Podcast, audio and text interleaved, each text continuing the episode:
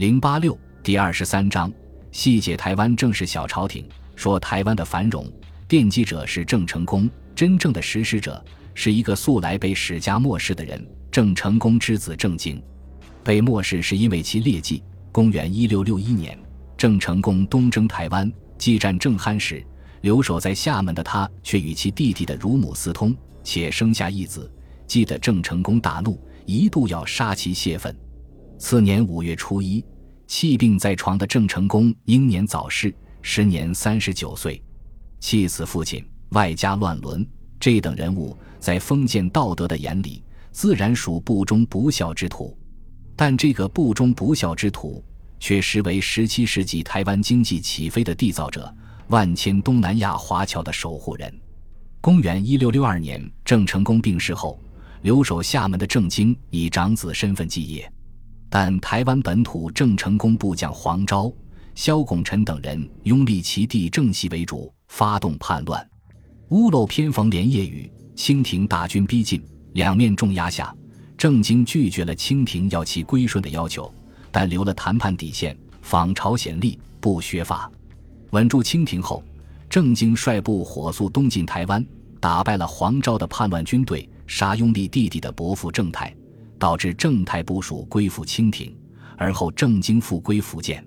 公元一六六三年，清军攻金门、厦门，在荷兰舰队的配合下连克数阵，无奈之下，郑经东渡归台。开始了他在台湾长达十八年的统治，乱伦、内斗、元气大伤、子承父业前的履历，的确不怎么光彩，但之后的十八年却足够光彩。他缔造了一个富庶的台湾，先是子承父制，继承了郑成功的各类政策，休养生息，发展经济。金沙之败，让郑氏家族失去了在中国大陆仅有的落脚点。却给台湾带来了发展经济的生力军五千福建难民。郑经继续屯田之策，削减赋税，令迁宗室广播台湾，开庄屯田，鼓励工商业发展，且政府提供启动资金，并有各类免税优惠。实载从此后，台湾广施兴范，商路开辟也大有收获，与西班牙、葡萄牙、英国等国签署通商协议。并严拒其在台设教，既争取最大利益，又维护主权。这位在父亲生前将其气得七窍生烟的逆子，一点一滴实现着父亲兴复台湾的遗愿。能实现的原因，在于他用对了一个人——陈永华。陈永华即金庸武侠小说里天地会总舵主陈近南的原型。和武侠小说比，历史上的他没有出神入化的武功。却有另一样远超越小说人物的智慧——安民。在郑氏集团振兴台湾经济的全过程里，他是总设计师。他是福建龙海人，前明官员陈鼎之子。清军破福建，陈鼎自尽殉国。十五岁的他凭机智逃生，至厦门投奔郑成功，从此得到重用。早在郑成功东征台湾前。身为行军参军的他，就为郑成功进献安台施策，包括兴商、屯田、立法等后来的各类措施尽在其中。而后，他一直留守厦门辅佐郑经。郑成功过世后，黄昭拥立郑袭叛乱，又是他果断行动，在厦门火速逮捕黄昭等人的亲信，稳定局面，助郑经东征平叛成功。在郑经正式坐镇台湾后。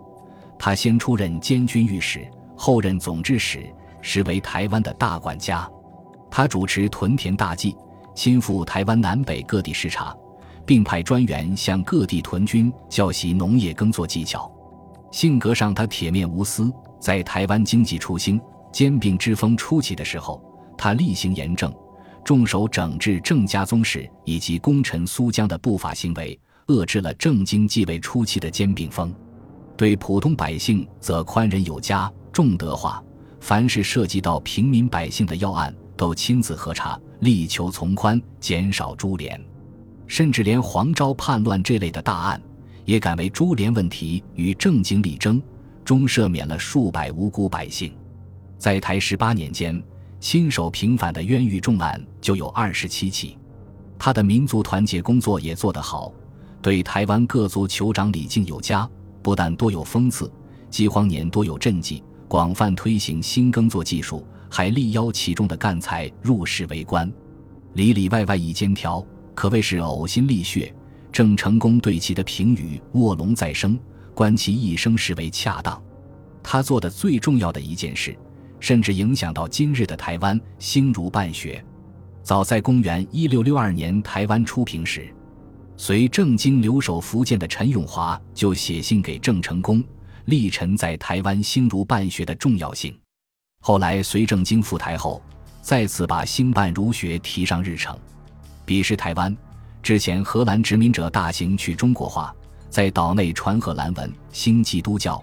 陈永华到后，改变了这一切。永历九年（公元1665年），其开始建圣庙、立学校，首府设国子监，为最高学府；地方设府学、州学、县学，并规定送子入乡属者免徭役，可谓是台湾特色的义务教育。科举制度也随即建起，分州市、府市。院士、院士得中者入国子监学习三年后参加中试，中试得中者则补六关内都试。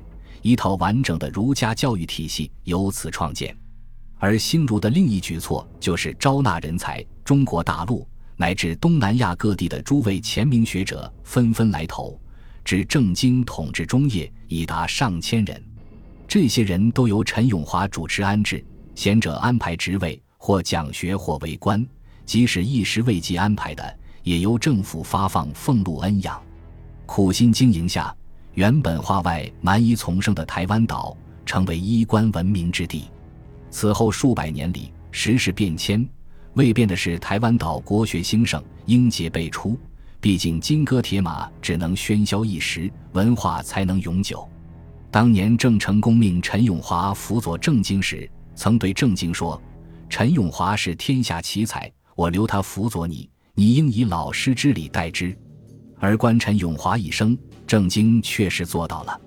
几十年同风雨共患难，这对君臣感情之深厚，不亚于中国历史上任何一对明君贤臣的组合。陈永华兴办儒学，推广屯田，发展商业，条条政策，哪怕得罪权贵重臣，郑经也倾力支持，言听计从。陈永华执法严格。不徇私情，常有宗亲宿将在郑经面前哭诉，大尽谗言，反被郑经劝道：“你等要遵纪守法，否则犯到陈永华手里，我也救不了你。”永历十四年，视察基隆屯田的陈永华感染风寒，卧病在床。郑经闻讯后大惊，率太医急赴基隆，亲自喂水端药调理数日。郑经还将自己的长子。内定的继承人郑克臧托付于陈永华，期待儿子能在陈永华的调教下成为一代英杰。《鹿鼎记》里的武侠故事属虚构，而小说中的陈近南一句“王爷以国事待我”却为实情。推心置腹的结果，世兴屯垦，整纲纪，促商旅，开商路。正经之下的台湾，这个为海峡对岸大儒们所鄙薄的海匪政权。成为一个丰衣足食、商旅繁荣、法令完备、文化昌盛、生机勃勃的世界。封建礼教里是乱伦逆子的他，却为一个不负先父重托的守城者。